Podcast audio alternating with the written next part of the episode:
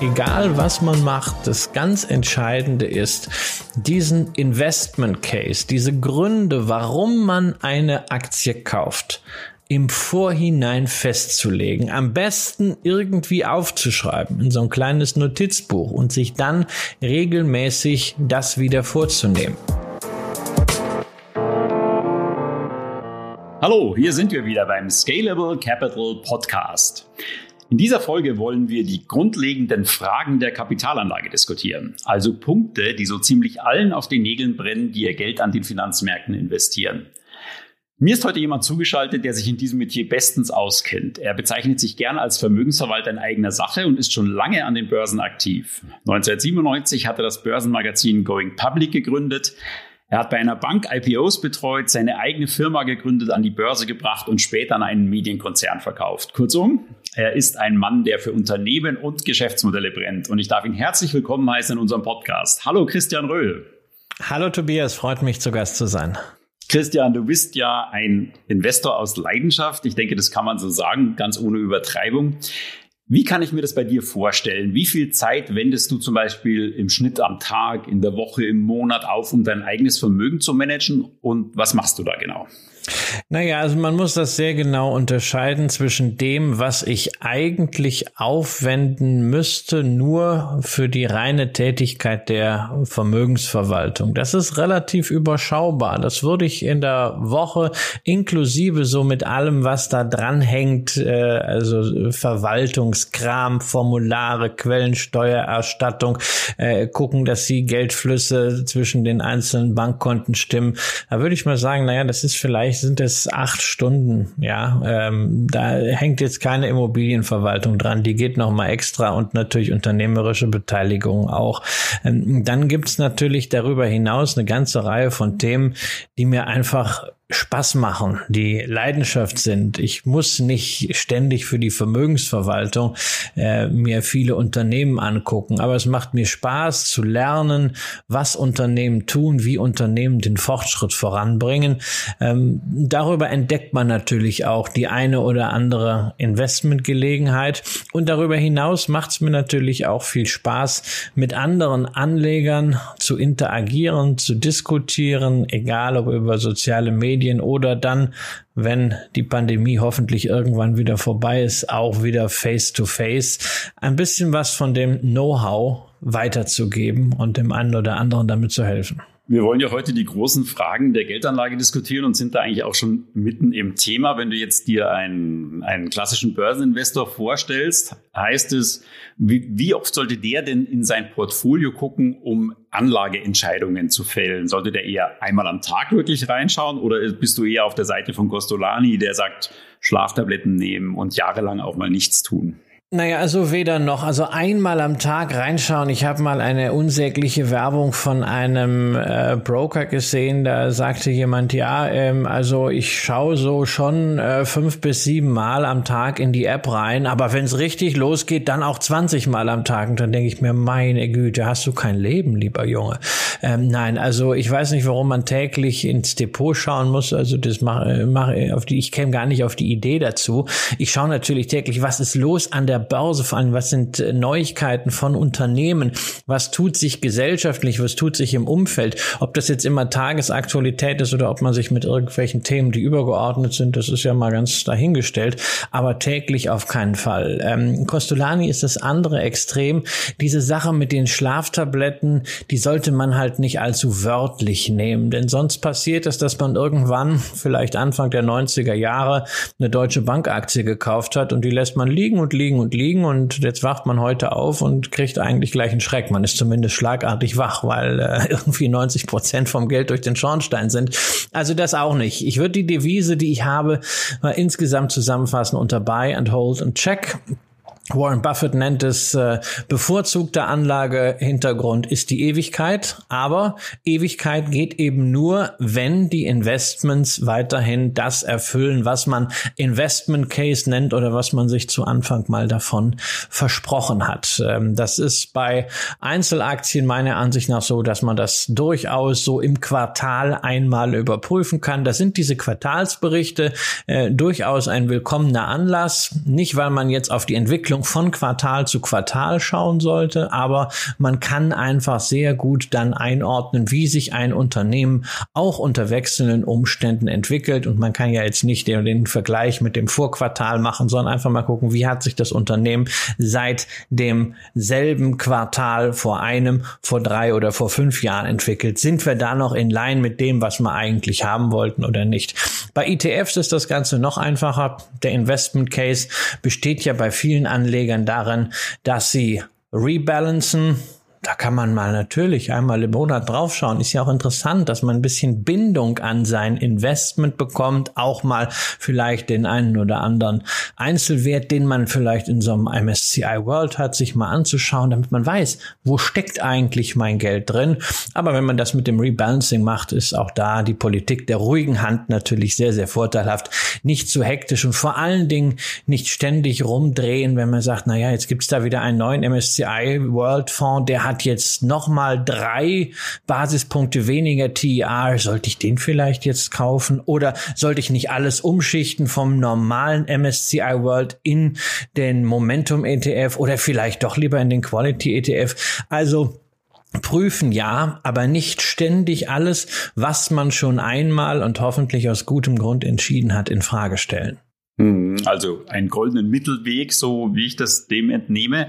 Du machst auch gleich sehr differenziert äh, den Unterschied auf zwischen Einzelaktien und ETFs. Das bringt einen zu der Frage, aktiv oder passiv anlegen. Was ist denn eigentlich sinnvoller? Sollte man sein Geld in einen ETF stecken und langfristig einfach die Performance des Index mitmachen oder wirklich versuchen, aussichtsreiche Einzelaktien zu kaufen? Egal ob selbst oder über aktive Fonds. Auf welcher Seite stehst du da? Ja, entscheidest du dich äh, eigentlich zwischen evangelisch und katholisch? Ja, muss man irgendwann machen. Ne? Entscheidest du, entscheidest du dich auch, ob du jetzt selber kochst oder ob du essen gehst? Oder machst du mal das eine oder machst du mal das andere? Natürlich mache ich mal das eine, mal das andere. Okay, und wenn du, wenn du essen, wenn du essen gehst, gehst du dann immer zu McDonalds oder gehst du manchmal auch in Sternetempel? ich gehe manchmal auch in Sternetempel, genau. Hm. Manchmal vielleicht, ähm, ja, oder manchmal auch mal in, in, in Landgasthof und manchmal vielleicht auch mal zu Meckes und manchmal auch mal zu Hans im Glück. So, also da stellen wir doch fest, ne? Also evangelisch-katholisch, das sind so zwei Pole. Das muss man ganz streng dogmatisch entscheiden. Ne? Beim Kochen ist das nicht so und Geldanlage ist an der Stelle wirklich wie Kochen oder wie Essen. Man kann da sehr viel sich von Feinschmeckern abschauen. Das Ganze doch bitte nicht so dogmatisch sehen. Im Übrigen ist immer die Frage, nur was ist denn jetzt aktiv? Also wenn ich zehn Aktien habe, die ich nach bestimmten Größenkriterien oder bestimmten Qualitätskriterien, wie beispielsweise Dividende, einmal im Jahr umschichte, ist es dann aktiv? Weil ich mache ja nichts anderes als das, was viele ETFs auch machen. Ja, das sind Strategie-ETF, Faktor-ETFs, bestimmte Kennzahlen. Da wandern die äh, Aktien rein, werden eine Zeit gehalten, dann wird das Ganze wieder umgestellt. Warum ist das eine, wenn ich das selber mache, warum soll das dann aktiv sein? Ähm, und wenn ich das Ganze nur mit einem äh, ETF mache, wo das für mich umgesetzt wird, soll das plötzlich passiv sein. Och, verstehe ich nicht, ja. Und im ansonsten auch überhaupt, was ist ein Passiv? Also der MSCI World gilt allgemein als passiv oder das Weltportfolio gilt als passiv. Muss ich natürlich erstmal überlegen. Ähm, wie gewichtig denn mein Weltportfolio? Ähm, nach Börsenwerten, nach Free Float Value, ähm, nach Börsenumsätzen, vielleicht nach BIP oder sogar gleichgewichtet? Also gerade wenn ich mal einen gleichgewichteten Weltindex, da gibt's ja von Van Eck beispielsweise ein ETF, gegen einen MSCI World ETF halte, habe ich ja schon bei dieser aller einfachsten Definition des Weltportfolios in einem einzigen Index äh, einen riesigen Unterschied in der Wertentwicklung. Da soll mir doch jetzt keiner erzählen, also dass es wirklich komplett passiv gehen würde. Zumindest die Entscheidung, wie ich denn mein Portfolio zusammenstelle am Anfang, die ist ja mal aktiv. Also ich halte überhaupt nichts davon, ähm, so dogmatisch vorzugehen und in Schablonen zu denken. Viel wichtiger ist, dass man das, was man mit seinem Geld macht, sich im Vorfeld genau überlegt, dass man sich eine entsprechende Strategie zurechtlegt und nicht morgens aufsteht und sagt, ach Mensch, jetzt sind die Kurse gestern aber so stark gestiegen, ich glaube, ich muss jetzt mal verkaufen. Und drei Tage später äh, merkt man, oh, die Kurse sind fünf Prozent weiter gestiegen, na, jetzt muss ich aber mal wieder rein. Ja? Oder äh, man liest heute, ach Mensch, China, in China geht aber richtig was ab. Jetzt, also in China muss ich unbedingt investieren. So spannendes Buch gelesen, beispielsweise Carl Pilny, Asia 2030 China muss ich haben, ich kaufe einen CSI-ETF und nächste Woche erfahre ich dann Mist. Also dieses IPO von Ant Financial, das ist ja gerade von den chinesischen Behörden zurückgerufen worden. Ja, also wenn China da so eingreift, nee, also dann will ich da auch nicht mehr dabei und wieder raus. Das ist das eigentliche Problem. Es ist nicht die Frage aktiv oder passiv, sondern es ist, dass ich Investmentgrundsätze habe, dass ich Regeln habe, nach denen ich mein Portfolio strukturiere, nach denen ich mein Gesamtvermögen aufgeteilt habe. Und wenn ich die habe, ist eine ganz klare Zuweisung doch möglich, wo ich zum Beispiel ETFs einsetze, wo ich zum Beispiel Einzelaktien einsetze und natürlich an der einen oder anderen Stelle vielleicht auch mal einen aktiven Fonds. Um mal eine, eine Größenordnung zu kriegen, wie sieht es bei dir aus? Wie viel Prozent deines liquiden Vermögens steckt in ETFs? Äh, äh, so eine Sache, was man dazu rechnet, weil ich habe äh, eine gewisse Anzahl von äh, Beteiligungen, äh, die zwar börsennotiert sind, die ich aber nicht einfach so äh, verkaufen kann, ja, weil es äh, ähm, von der von der Liquidität der der Aktien im Small Cap Bereich nicht äh, nicht passt. Aber es ist bei mir äh, ungefähr 20 25 Prozent auf jeden Fall. Ich habe gebe auch gern zu, also im äh, asiatischen Bereich bin ich äh, ähm, sehr gerne auch mal mit äh, dem einen oder anderen aktiven Fonds unterwegs. Äh, ähm, bei äh, der Vermögensverwaltung, die ich für meine Mutter mache, äh, sieht es ganz anders aus. Da sind wir etwa zu 75 Prozent in ETFs. Ich sehe das natürlich genauso, dass ähm, dieses Thema passiv man von verschiedenen Seiten aus betrachten kann. Ich möchte aber trotzdem noch mal zu den Einzeltiteln, zu, zu der Auswahl zurückkommen. Man sieht ja in Statistiken immer wieder, wenn man langfristig schaut, dass aktive Fonds es nicht schaffen, den Index zu schlagen, macht also diese Einzelaktienauswahl scheint generell eine schwierige Sache zu sein, damit äh, Erfolg zu haben am Schluss. Macht es für einen durchschnittlichen Anleger da wirklich Sinn, auf einzelne Aktien zu setzen? Also zunächst muss man immer gucken, ähm, welche Fonds schaut man sich an und was sind die Gründe dafür, dass Fonds es nicht schaffen. Fonds haben ja zunächst mal schon ein ganz anderes Rennen als ein Privatanleger. Fonds müssen ja zunächst mal immense Kosten erwirtschaften, ähm, die in einer solchen Fondshülle dabei sind, wenn es aktiv ist. Äh, die müssen häufig Vertriebsprovisionen mit erwirtschaften. Da reden wir dann schon mal über 1, irgendwas Prozent. Manche Fonds haben äh, aktive Fonds haben eine Total Expense Ratio, also eine Gesamtkostenquote von zwei Prozent. Das ist also, wenn dein Gegner der Markt ist, äh, in einem, in einem 100 Meter Rennen, ist das so, als wenn der, der Markt schon mal eine Sekunde Vorsprung hat. Also das dann aufzuholen, ist ziemlich schwierig. Ja. Ähm, dazu kommt dann noch immer, wie, wie misst du das? Was ist eigentlich an der Stelle der Markt? Ne? Globaler Aktienfonds, ich habe es eben schon mal gesagt. Immense Divergenz, gerade in den letzten Jahren, ob du jetzt einen MSCI World ETF nimmst oder äh, ein, ein Equal Weight ETF. Ja, was ist, was ist eine realistische Benchmark? Dazu kommt natürlich, dass Fondsmanager sehr häufig auch darauf achten müssen, dass sie ihren äh, Anlegern das bieten, was die eigentlich äh, hören möchten. Ja, und Fondsanleger wollen natürlich immer hören, ja, wir investieren hier risikooptimiert und die Performance des Gesamtmarktes und weniger Risiko.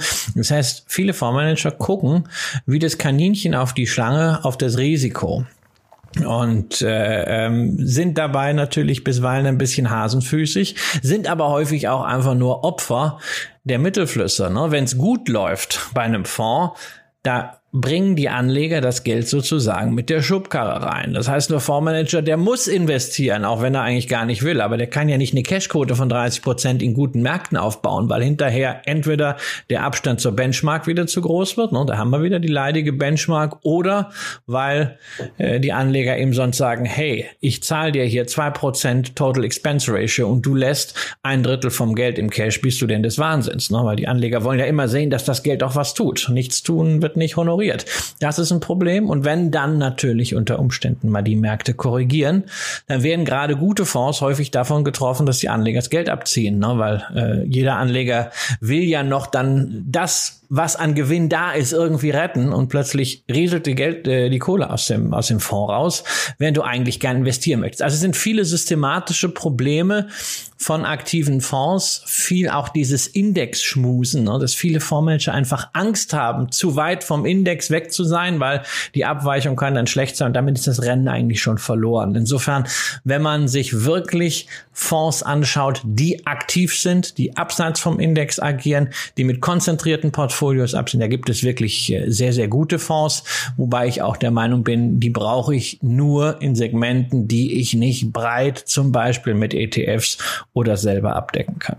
Mhm. Also dort, wo es mit ETFs noch schwierig ist. Genau, genau. Also wir haben doch in Deutschland jetzt keinen äh, wirklich guten Internet-ETF äh, verfügbar. Wir haben, es ist ein Wahnsinn übrigens, ja, also per heute, 11. November, keinen Medizintechnik-ETF. iShares hat in den USA einen US Medical Devices ETF, der besser abgeschnitten hat langfristig als Biotechnologie-ETFs. Das Papier ist als USITS-ETF noch nicht Stand heute auf Xetra zugelassen. So, ist natürlich extrem schade. Wenn ich an Medizintechnik glaube, dann habe ich halt äh, die Möglichkeit, das über aktiv gemanagte Fonds abzubilden. Da gibt es sehr gute Fonds. Ich kann es auch selber machen. Ich kann mir auch selbst, das ist ja die Möglichkeit, die man hat für äh, Anleger, gerade auch durch äh, Broker-Angebote wie von Scalable Capital. Ich kann mir ja auch bei entsprechendem Vermögen ein kleines Portfolio zusammenstellen von 10, 15, 20 Medizintechnikwerten. Die lasse ich dann einfach mal liegen. So quasi der eigene Medizintechnikfonds. Kommen wir nochmal zu den Einzeltiteln. Du hast gesagt, auch da braucht es eine Strategie. Wie gehst du vor? Stur nach Kennzahlen? Interessiert dich eher die Story eines Unternehmens oder setzt du auf Firmen, deren Produkte du selbst nutzt und die du vielleicht gut kennst? Was ist deine Herangehensweise? Nein, also meine, äh, ich habe im Wesentlichen zwei Herangehensweisen. Also im, im Kernportfolio, wo ich mit äh, Einzelaktien agiere, das ist dann im Grunde so ein bisschen als in Anführungszeichen Wettbewerber oder Entsprechung zu einer äh, Core-Position im MSCI World, ähm, europäische und nordamerikanische Aktien mit hoher Dividendenqualität das heißt nicht namentlich eine hohe Dividendenrendite, sondern äh, ich möchte Dividendenkontinuität sehen. Ich möchte sehen, dass Unternehmen in der Lage sind, diese Dividenden auch durch Cashflows und entsprechende Ergebnisse nachhaltig zu finanzieren und zu steigern. Darüber habe ich auch mal ein Buch geschrieben, cool bleiben und Dividenden kassieren. Das ist der Kern dessen, was ich im Einzelaktienbereich mache. Dazu kommt etwas, das habe ich früher Spaßdepot genannt. Das nenne ich inzwischen nach dem durchaus richtigen Hinweis eines Twitter-Followers, mit Geld spielt man nicht, nenne ich das Venture Depot. Da packe ich einfach das zusammen, was ich, wie du es eben genannt hast, als Produkt mag, wo mir das Geschäftsmodell irgendwie gefällt oder was ich schlichtweg cool finde. Ja, da sind dann natürlich auch mal Sachen drin in kleiner Dosis, ähm, wie eine Tesla da sind aber auch Flops drin, wie eine GoPro oder eine Aktie, die eigentlich ich schon komplett abgeschrieben hatte, aber die sich jetzt nochmal wieder verzehnfacht hat. Ähm, Tupperware. Ich koche ja gerne und äh, Tupper ist ja großartig, diese kleinen Helferlein. Die Aktie kommt irgendwie von 50, äh, ist auf einen äh, Dollar gegangen und äh, jetzt wieder irgendwie bei, bei 25. Ähm, aber alles in, in kleiner Dosis mit dem Kalkül, dass eine Aktie, wenn es schlimm kommt, maximal 100 Prozent verlieren kann. Aber wenn es natürlich gut läuft, kann sie ein Vielfaches davon gewinnen. Was ist denn für dich ein typisches Kriterium, um eine Aktie rauszuwerfen? Du hast ja vorher gesagt, so dieses Deutsche Bankbeispiel, ne? man sitzt da und es geht so Schritt für Schritt immer weiter nach unten. Wann zieht man denn die Reißleine? Sind es Stop-Loss-Kurse? Sind es besondere Nachrichten? Wie geht man vor? Na, also äh, es sind immer, äh, also Stop-Loss-Kurse ist nun überhaupt nichts, was ich mir anschaue, weil Stop-Loss heißt ja letztendlich nur, ich gucke auf irgendeinen, äh, auf irgendeinen Kurs. Äh, das ist so, als wenn ich äh, mein, mein Haus in dem Moment verkaufe, wo mir jemand sagt, also dein Haus ist aber nicht mehr das wert, äh, was du mal dafür bezahlt hast. Ja. Und dann sage ich, okay, dann muss ich Hütte raushauen. Ja, also das ist ja für mich, ist ja für mich kein Argument, sondern äh, das Argument ist eher, äh, was, wenn beim Unternehmen etwas schief läuft. Dafür ist Dividende ein zugegebenermaßen langsamer, aber äh, bei Qualitätswerten doch recht zuverlässiger äh, Indikator. Äh, insbesondere also, wenn Ausschüttungsquoten aus dem Ruder laufen, wenn Unternehmen immer mehr von ihrem Gewinn und ihrem Cashflow nehmen müssen, äh, um die Dividende auszuschütten äh, oder sogar die Dividende zu steigern. Das ist für mich ein Warnsignal, äh, Unternehmen rauszuhauen oder beziehungsweise gar nicht mehr zu kaufen. Das kann aber jeder für sich selber definieren, egal was man macht, das ganz Entscheidende ist, diesen Investment Case, diese Gründe, warum man eine Aktie kauft, im Vorhinein festzulegen, am besten irgendwie aufzuschreiben in so ein kleines Notizbuch und sich dann regelmäßig das wieder vorzunehmen. Ja, wenn ein Anleger zum Beispiel einen Wachstumswert hat, warum nicht einfach sagen, okay, ich möchte dieses Unternehmen so lange haben, wie eine gewisse Umsatzwachstumsrate da ist, wie die Schulden nicht allzu hoch sind, zum Beispiel gemessen am Verhältnis zwischen Schulden und Eigenkapital und wie eine gewisse Marge nicht unterschritten wird. Das sind drei einfache Indikatoren, die kann man aus jedem Quartalsbericht ganz schnell dann rausfinden und dann kann man check, check, check dran machen und entweder bleibt das Unternehmen im Portfolio oder nicht. Es kann auch natürlich irgendwas Qualitatives sein, wenn jemand sehr tief meint, einsteigen zu müssen in die Analyse von Geschäftsberichten und von Geschäftsmodellen. Das ist jetzt nicht so mein Ding, ähm, weil ich nicht äh, diese Überheblichkeit habe, dass ich glaube, dass ich äh, 30, 40 Unternehmen wirklich durchdringen kann. Deshalb mache ich das ganz gerne kennzahlenbasiert und regelbasiert. Aber wenn jemand das macht, hat er bestimmte Erwartungen. Ja, ich meine, nimm das Beispiel SAP, wird er vielleicht bestimmte Erwartungen haben, an wiederkehrende Umsätze oder an den Anteil vom Cloud-Geschäft an das ganze äh, am, am Gesamtumsatz. So und diese Erwartungen aufschreiben und dann prüfen. Das ist ganz entscheidend. Wie man das im Einzelfall macht, ist was anderes. Nur der große Vorteil, den jeder Privatanleger doch hat, ist, wir haben nicht diese Restriktionen, über die ich eben gesprochen habe bei Fondsmanagern. Wir haben keine gesetzlichen Vorschriften, äh, dass wir nur so und so viel und so und so viel investieren dürfen in bestimmte Finanzinstrumente, dass wir keine Klumpen haben dürfen. Das sollten wir nicht, aber wir können es machen. Wir haben keine Richtlinien äh, ähm, bezüglich der äh, Wirtschaftsprüfer. Wir müssen nicht so mit so hohen Kosten leben. Wir können wahnsinnig günstig handeln. Wir müssen niemanden zufriedenstellen stellen außer uns selbst. Und solange wir nur Geld investieren, was wir langfristig nicht brauchen, sind wir anders als Fondsmanager völlig unabhängig von Mittelflüssen. Bist du jemand, der versucht, den Markt zu timen und günstige Ein- und Ausstiegszeitpunkte zu finden? Nee, überhaupt nicht. Das kann ich nicht. Das habe ich noch nie gekonnt. Und äh, ich habe ja äh, in der Echtgeld-TV-Sendung auch so den Dauerbrennerspruch, Timing is a bitch. Ja, ähm, also meine Lektion einfach äh, nach inzwischen 28 Jahren äh, Aktien kaufen und halten ist äh, wirklich äh, Time in the market beats timing the market. Ja, also es geht, geht darum, dass man Zeit im Markt hat, äh, dass man das Geld Geld wachsen lässt, als äh, es ist viel wichtiger, als zu versuchen, jetzt irgendwie den richtigen Ein- und Ausstiegszeitpunkt zu finden. Und ich, ich stelle das, das immer wieder fest, dieses ganze impulsgetriebene Handeln, es bringt überhaupt nichts. Also ähm, ich habe es äh, wieder gesehen vor der US-Präsidentschaftswahl. Ich habe mit einigen äh, Leuten davor gesprochen, die äh, früher mal Workshops bei mir äh, belegt hatten und die ich natürlich dann immer ein bisschen enger noch führen, die eine oder andere Frage haben, gerade bei so besonderen Ereignissen. Und dann kam wieder raus, ja, also jetzt mit der US-Wahl, also man kann doch jetzt eigentlich gar nichts anderes machen, als äh, äh, Putz zu kaufen und Aktien zu verkaufen, auf fallende Kurse spekulieren, ist doch völlig klar, weil entweder äh, äh, gewinnt äh, Trump und das äh, will man nicht, oder es wird äh, dazu kommen, dass es ganz knapp wird und dann bricht das große Chaos aus und Bürgerkrieg und sonst was. Und ich habe versucht, den Leuten klarzumachen, Leute, Leute, lasst es. Ihr wisst es nicht. Erinnert euch an 2016. Alle haben vorher gesagt, die Märkte gehen brutal runter, wenn Trump die Mehrheit bekommt. Sie gingen runter in der Wahlnacht. Die Futures gingen drei, vier, fünf Prozent runter. Ähm, dann trat äh, Trump auf. Man hat gesehen, oh, der Typ, der äh, erzählt zwar komisches Zeug, aber er spuckt kein Feuer. Äh, und wir hatten die stärkste Intraday-Wende, an die ich mich erinnern kann in, innerhalb eines Tages. Ja, und auch jetzt wieder äh, direkt nach der nach der Wahl. Die Kurse sind trotz der Unsicherheit äh, gestiegen, vielleicht auch sogar wegen der Unsicherheit, was das äh, was das Rennen im, im, Senat angeht, wo ja die Republikaner äh, wahrscheinlich ihre Mehrheit halten und man hat am Ende wieder diese Checks and Balances, aber nicht versuchen auf irgendwelche Ereignisse zu zocken.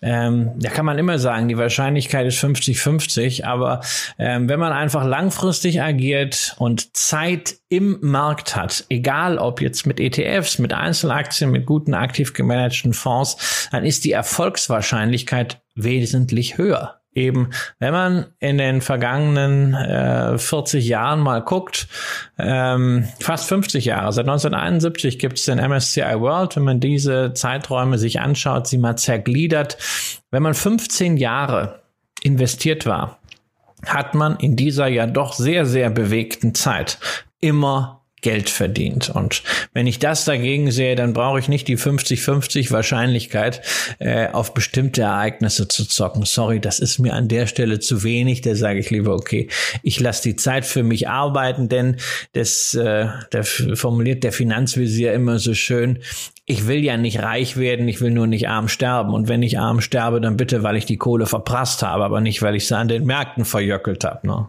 Heißt es auch, dass du in so einem aufregenden Börsenjahr, wie wir es ja jetzt mit Corona und du hast schon gesagt, US-Wahl erlebt haben, auch deine Aktienquote nicht irgendwann mal signifikant hoch oder runter fährst in solchen Ereignissen? Also ich habe das ganze Jahr über verdammt wenig gemacht.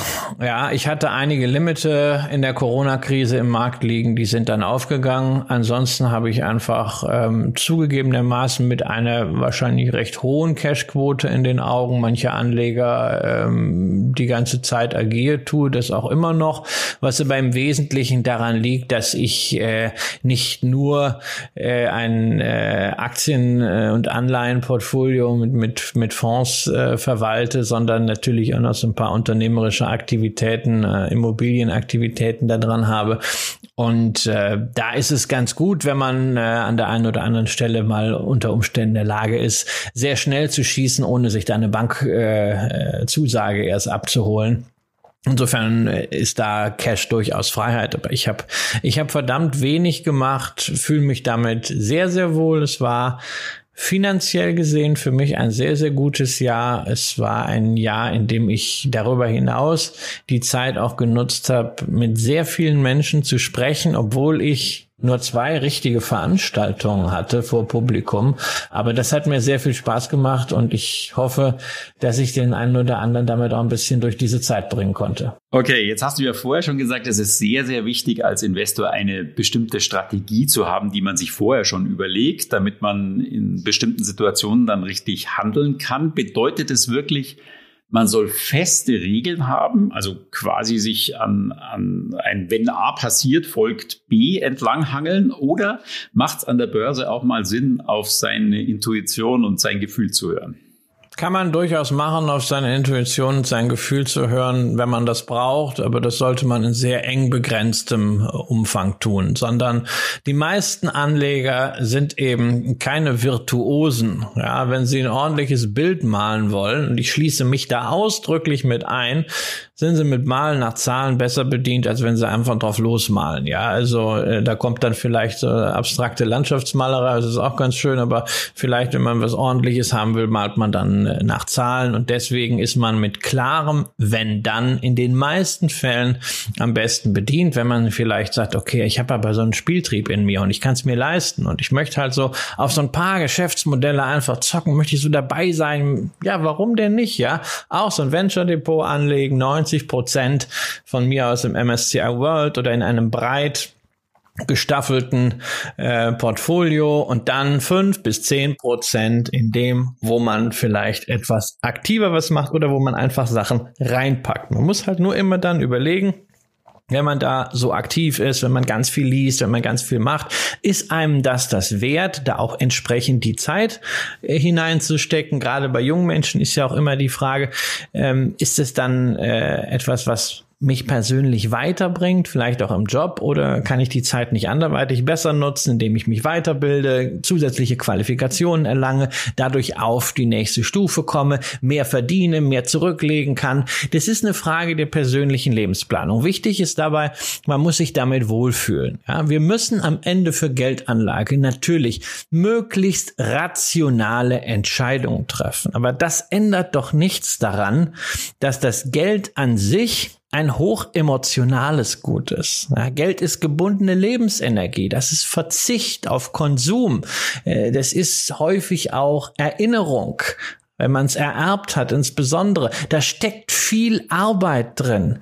Und das, dazu hat man eine Beziehung. Das kann man nicht einfach sagen, na ja, das ist jetzt irgendeine Zahl. Da ist auch nicht immer das optimal, was mathematisch richtig ist, was die Empirie, was die Finanzmathematik rät. Das ist der Handlungsrahmen, aber den muss man füllen in einer Art und Weise, dass man sich selber damit wohlfühlt. Und zwar wohlfühlt so, dass man in der Lage ist, eine Strategie auch durchzuhalten, dann, wenn es eben mal nicht mehr so läuft.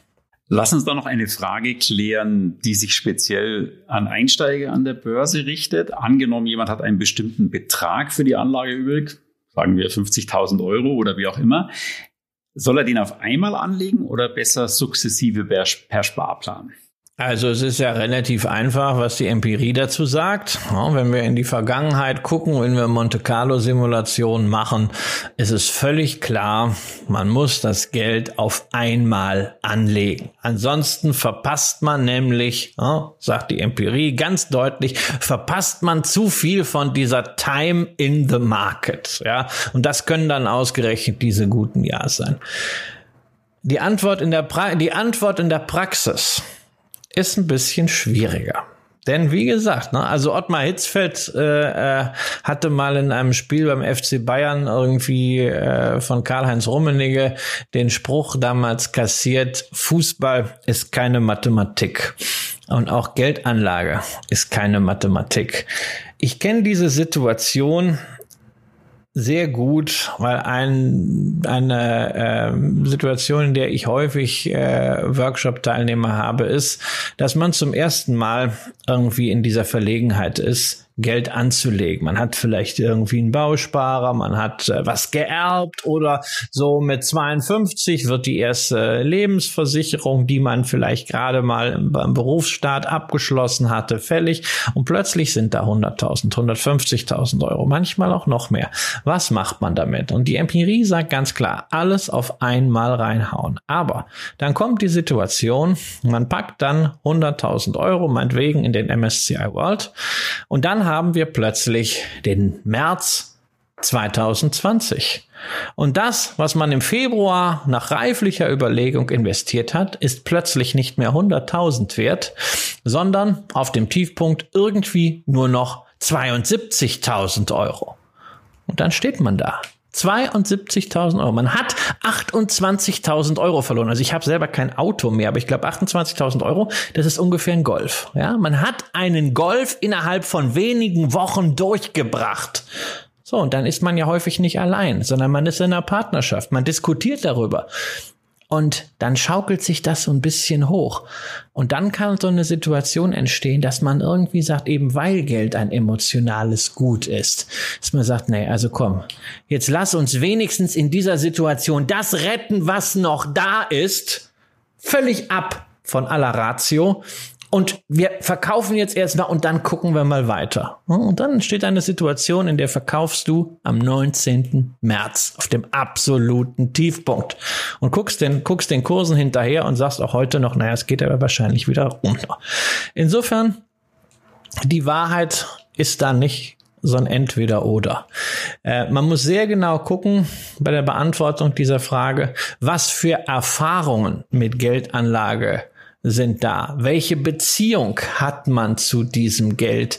Wie wichtig ist einem das Geld? Und was ist man generell für ein Typ, wenn es um Entscheidungen geht? Das steht sehr viel Psychologie dahinter. Meine Erfahrung als Faustregel für Menschen, die vorher noch nichts mit Geldanlage in dem Umfang zu tun gehabt haben, dass sie wirklich mal einen größeren Betrag, für den sie teilweise jahrelang, jahrzehntelang gearbeitet haben, anlegen müssen, ist, dass es Sinn macht, einen Großteil zu investieren, aber einen Teil als Reserve oder für Tranchen aufzuheben, um einfach in einer solchen Situation wie im März diesen Jahres zu wissen, hey, die Kurse sind unten, aber es kann mir egal sein und ich kann es sogar noch nutzen. Ich stehe jetzt nicht da mit kurzen Hosen. Ich habe etwas, was meiner Ratio nachhilft. Das kann sehr, sehr hilfreich sein.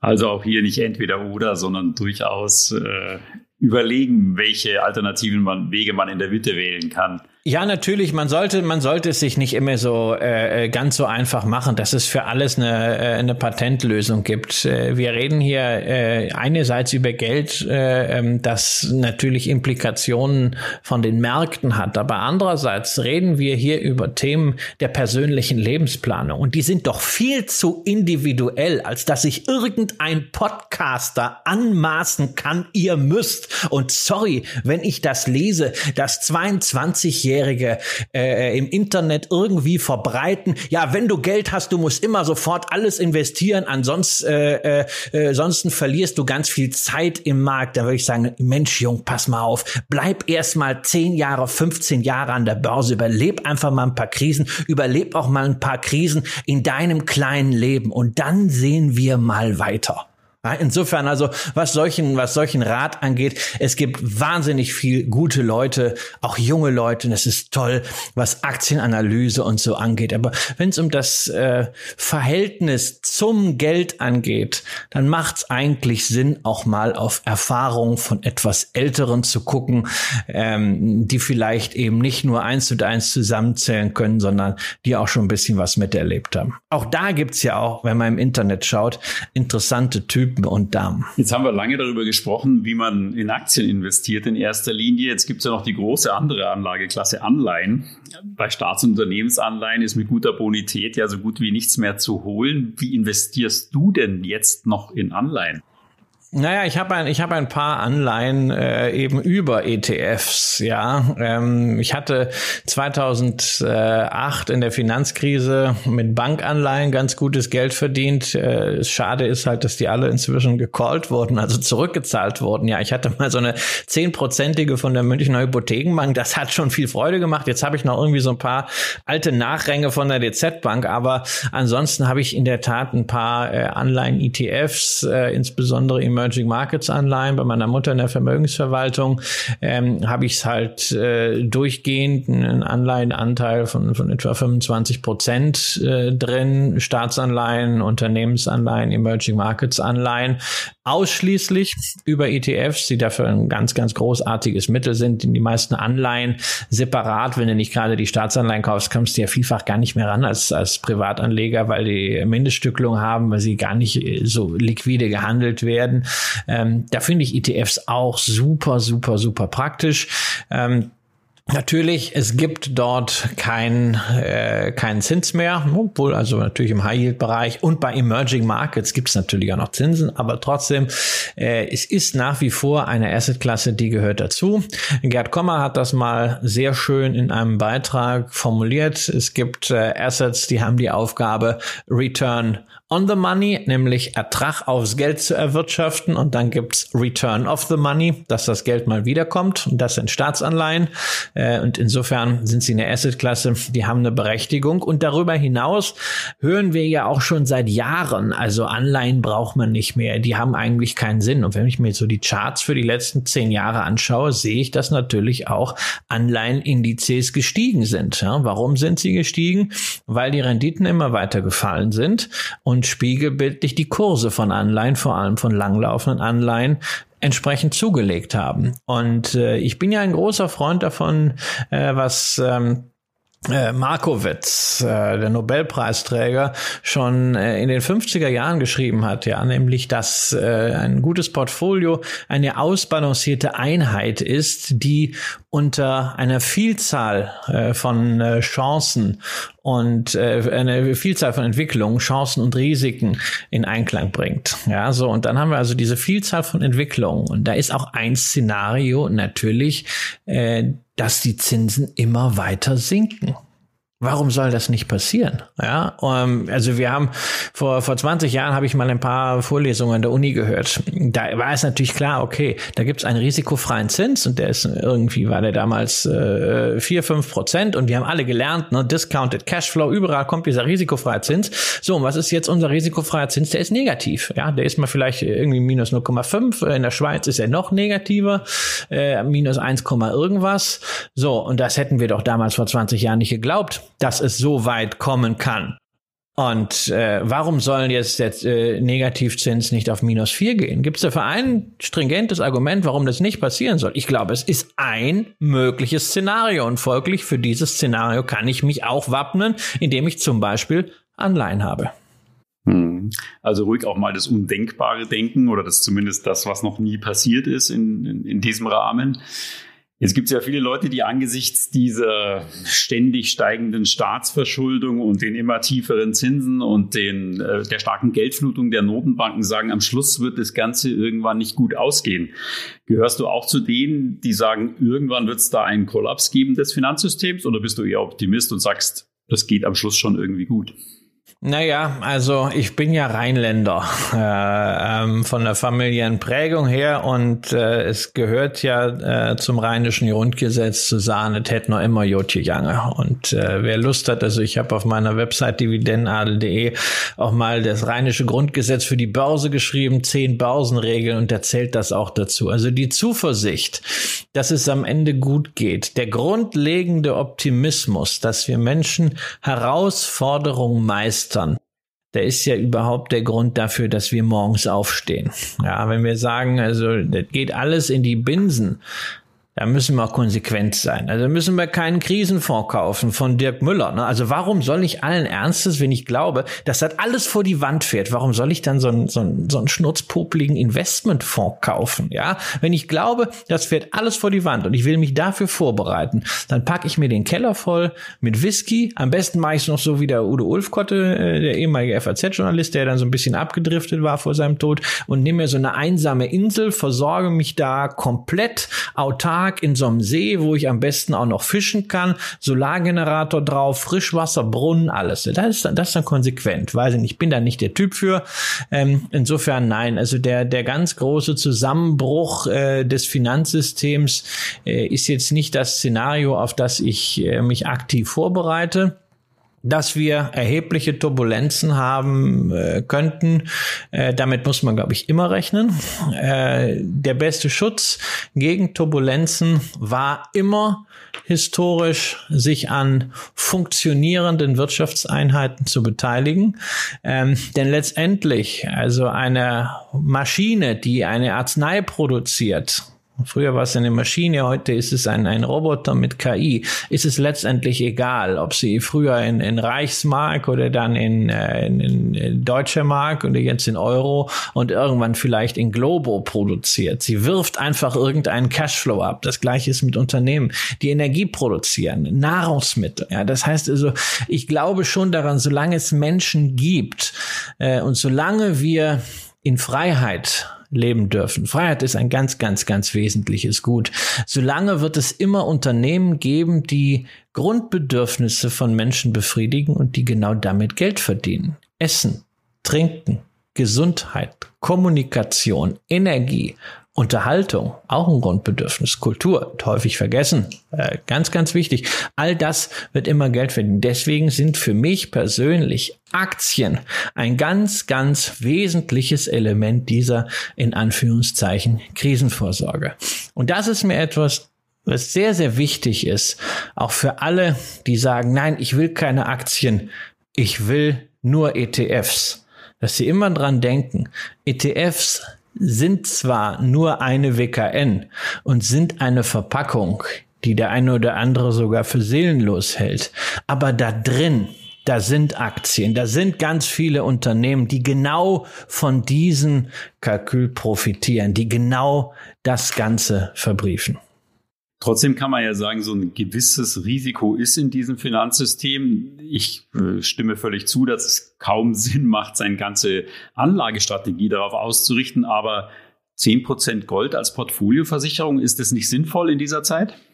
Damit rennst du bei mir natürlich offene Türen ein. Ich habe das äh, immer schon gesagt. Ich habe 2008, als ich in der Situation war, nach dem Verkauf meines Unternehmens, mir auch wirklich mal Gedanken darüber zu machen, wie will ich denn jetzt äh, mein Vermögen aufstellen, nachdem es davor 99 Prozent Anteil am eigenen Unternehmen waren. Ähm, da war gleichzeitig ja auch die Finanzkrise. Insofern war ich mit diesen Krisenüberlegungen sehr, sehr vertraut und ich habe mich damals entschlossen, äh, eine entsprechende Goldreserve aufzubauen. Das das Ganze auch noch physisch, äh, war natürlich jetzt auch von der Wertentwicklung her nicht schlecht, wobei mir das relativ egal ist. Ich habe früher Veranstaltungen gemacht, gemeinsam mit dem Herbert Wüstefeld von ABN AMRO, langjähriger Futures Trader, mit allen Wassern gewaschen. Äh, wirklich eine der Personen, zu denen man aufschaut, ob ihrer Erfahrung. Und der hat diese Veranstaltung, wenn es um Gold ging, immer mit dem Satz geschlossen, meine Damen und Herren, ich wünsche Ihnen, dass Gold niemals das beste Investment in Ihrem Portfolio ist, denn dann haben wir alle andere Probleme. Und äh, vor diesem Hintergrund habe ich äh, Gold. Und ob man jetzt sagt, also man packt fünf oder zehn Prozent da rein, ähm, das steht dann auf einem anderen Blatt. Man, über Gold wird ja so wahnsinnig viel diskutiert und auch so leidenschaftlich. Ja, ähm, aber das liegt ja nur daran, Gold ist einfach ein Mythos, weil es auch schon über Tausende von Jahren Jahren immer eine Währung war. Ja, für eine Unze Gold hast du immer irgendwie einen guten Anzug oder ganz früher eine gute Toga oder was immer man sich da auch angezogen hat äh, bekommen. Ähm, das wird nicht den Wert verlieren. Dann gehen manche hin und sagen, na ja, eigentlich ist es nichts wert. Es wird aus der Erde gebuddelt, man poliert es und dann buddelt man es wieder ein.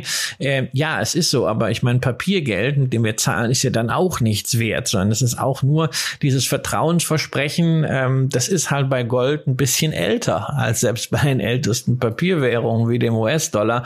Und insofern, ja, wer äh, sich darauf einlässt, glaube ich, ist mit, mit Gold sehr, sehr gut bedient.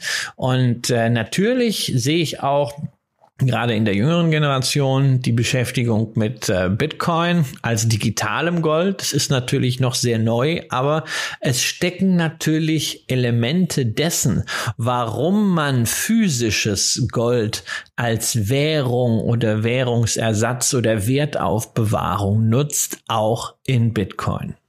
Christian, ich glaube, wir haben viel gelernt darüber, wie du als erfahrener Börsianer die Finanzmärkte betrachtest und das Geld anlegen. Vielen Dank für diese lebhaften und spannenden Einblicke. Du, es war mir ein großes Vergnügen und äh, an alle äh, Hörer vielen Dank, dass ihr uns heute das Wertvollste von dem geschenkt habt, was ihr habt, nämlich Zeit, weil anders als Geld können wir die nicht vermehren. Wunderbar, dem kann ich mich nur anschließen und ich würde mich freuen, wenn Sie auch beim nächsten Mal wieder reinhören beim Scalable Capital Podcast.